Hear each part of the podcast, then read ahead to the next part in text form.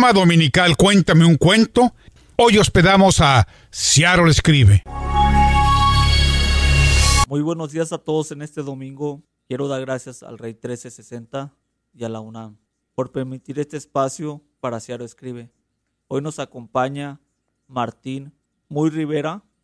Martín, ¿de dónde eres? Eh, originalmente soy de la Ciudad de México y hace 26 o 28 años me mudé a los Estados Unidos, al el estado de Washington. ¿Qué hacías antes de llegar a Seattle Escribe? Uh, yo fui científico por 18 años y desde hace 12 años me dedico a la medicina. ¿Cómo es tu experiencia escribiendo en Seattle Escribe? Me gusta el grupo, es muy interesante, tienen sesiones muy bonitas donde uno aprende de los demás. La experiencia ha sido satisfactoria. ¿A qué edad comenzaste a escribir? Pues yo creo que desde la secundaria. En la primaria ya ves que te dejan escribir cosas y este, hay maestros que pues lo no les gusta lo que uno escribe y, y, hacen burla. A mí me tocó ser uno de ellos alumnos y de ahí adelante ya no seguí escribiendo. Más adelante en la secundaria tuve un muy buen maestro, se llamaba Salvador Zúñiga Canales. Él nos dejó escribir un cuento, yo no quería hacerlo, finalmente lo hice y para mi sorpresa me dijo que le gustó. Eso ya cambió mi vida de alguna manera y continué escribiendo y continué en contacto con el maestro a través de la preparatoria, la profesional y aún hasta hace algunos años yo mantenía contacto con él. ¿Cuál es tu autor favorito? Eh, tengo varios. Me gusta mucho el realismo mágico. Gabriel García Márquez es uno de ellos, con El amor en los tiempos de cólera, por ejemplo. Eh, también me gusta mucho Carlos Fuentes, sobre todo la, la, novela que escribió que se llama Todos los gatos son pardos. Y obviamente Jorge Luis Borges con el Aleph. ¿Qué fue de lo que te inspiró de ellos? por una parte la creatividad y en segundo lugar el control que ellos tienen de la escritura. O sea, el proceso de escribir es un proceso muy controlado. No hay nada al azar. ¿Qué significa para ti escribir? Precisamente es eso, es la creatividad, tener nuevas ideas que de alguna manera sorprendan al lector, o en este caso a mí, y además es el control, que es parte del elemento sorpresa. ¿Qué mensaje le darías a los radioescucha que nos están escuchando en este momento?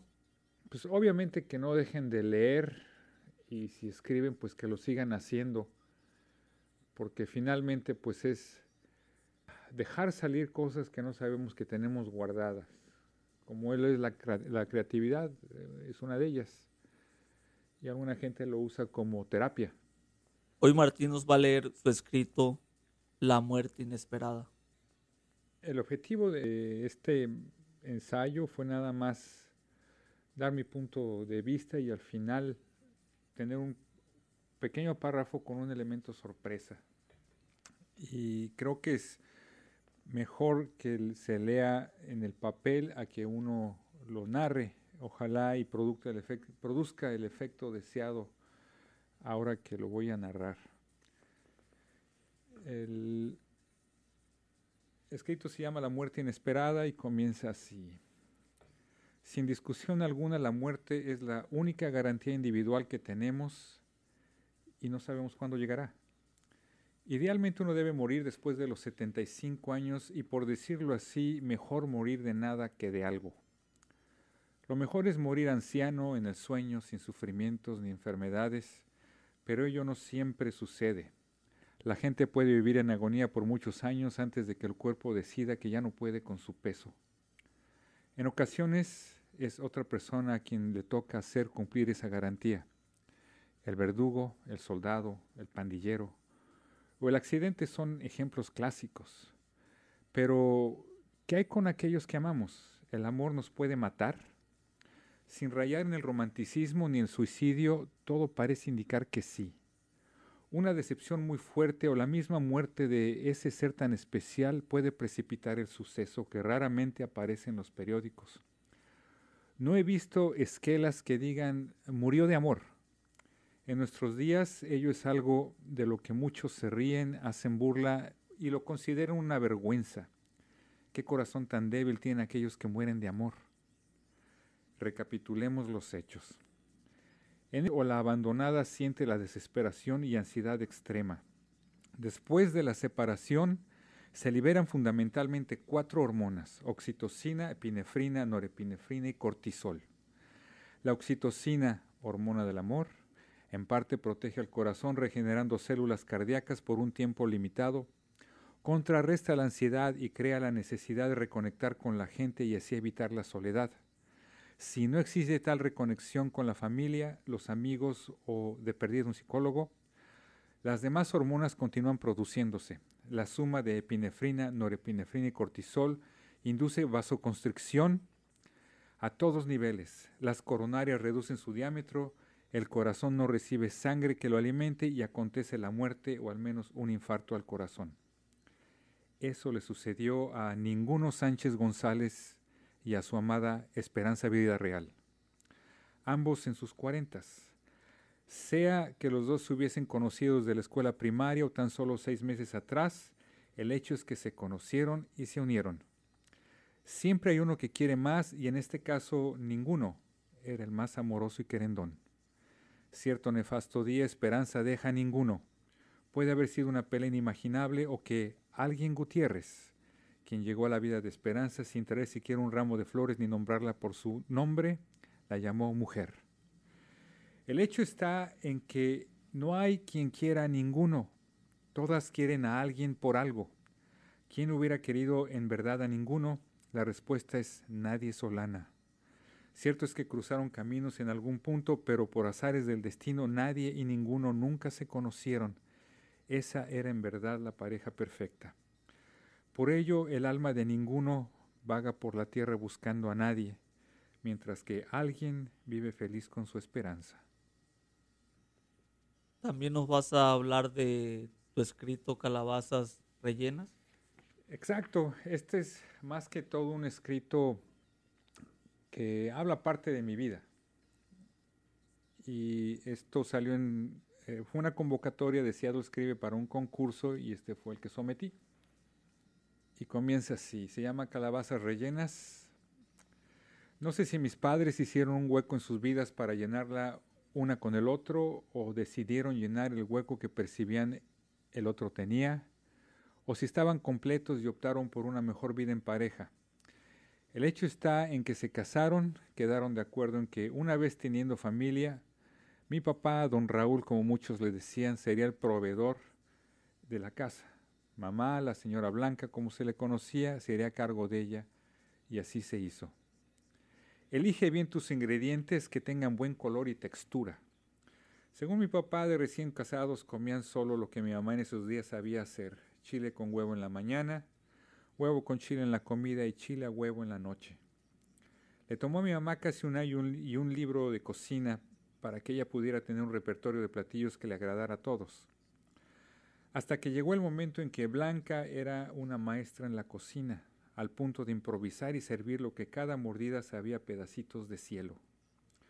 Alguna vez le pregunté a mamá su secreto, ¿Cómo era que todo lo que cocinaba salía tan bien? Ella me contestó, elige bien tus ingredientes, que estén frescos y de buen color. Luego cocina sin prisa como aquel que sabe lo que hace, con la idea de que quien pruebe tu platillo le va a gustar y a ti también. Así disfrutas ese momento de cocinar. Y si no les gusta puedes modificar la receta la siguiente vez. Lo mismo pasa con la vida. A las calabazas se les hace un hueco sacándole las semillas, por separado se hace la salsa de jitomate licuando jitomates, ajo, cebolla, hierbas de olor y se vierte todo, perdón, y se vierte todo en una cazuela para cocerlo y que tome sabor. No todo en la casa fue bonanza. Hubo tiempos donde el enojo, la preocupación o la tristeza se posicionaban de alguno de nosotros. La vida en cuatro paredes a veces se torna en una olla de presión y para que no explote hay que poner una válvula de escape. ¿Sirve de algo la comida en estos casos? A veces. Y por ello salíamos a comer a la calle en nuestro escape, aunque lo mejor era pedir una disculpa, salir con los amigos, abrir las ventanas y siempre guardar el alma bajo llave. Al regreso se podía volver a sacar el alma cuando ya todo estaba cocido, sazonado y a temperatura ambiente. Por otra parte, se rellenan las calabazas con queso manchego, se capean y se fríen en aceite bien caliente. Al final se sirve con salsa de jitomate. De postre se puede comer dulce de zapote con naranja y eso es una delicia. Las calabazas se capeaban y se freían en aceite hirviendo. Aún sigue siendo un misterio para mí que ya cocinadas sabían frescas, aunque el aceite caliente las hubiese matado, por decirlo así.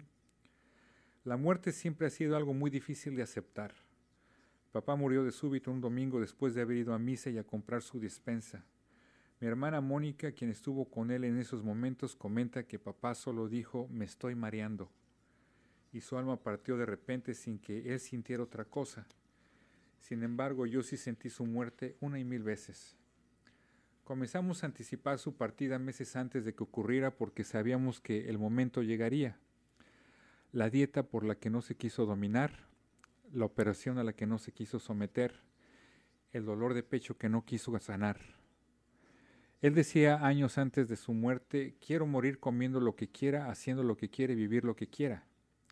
Y así lo hizo, a pesar de que mamá trató hasta lo posible por darle el gusto a él y a la salud. El efecto de las carnitas no disminuye con ensaladas, principalmente si no se come la ensalada. Así llegó el día que todos nos vestimos de negro, el color de luto, el color que ni el zapote lleva. Las calabazas rellenas son baratas y se pueden comer varias veces al año o todo el mes. Es verdad, en tiempos de presión económica las calabazas son baratas, se pueden comer todo el año y son enemigas del hambre. Hay quienes las comen en exceso, casi a diario, las alucinan o más bien el que las prepara. Quizás este sea el primer síntoma de esquizofrenia gourmet. Otros, como aquellos con desorden dismórfico corporal, las comen para bajar de peso porque casi no tiene calorías. Y después de algunos meses se congelan como narciso frente a la laguna cuando se toman un selfie y se dan cuenta que han bajado de peso. Y se nota.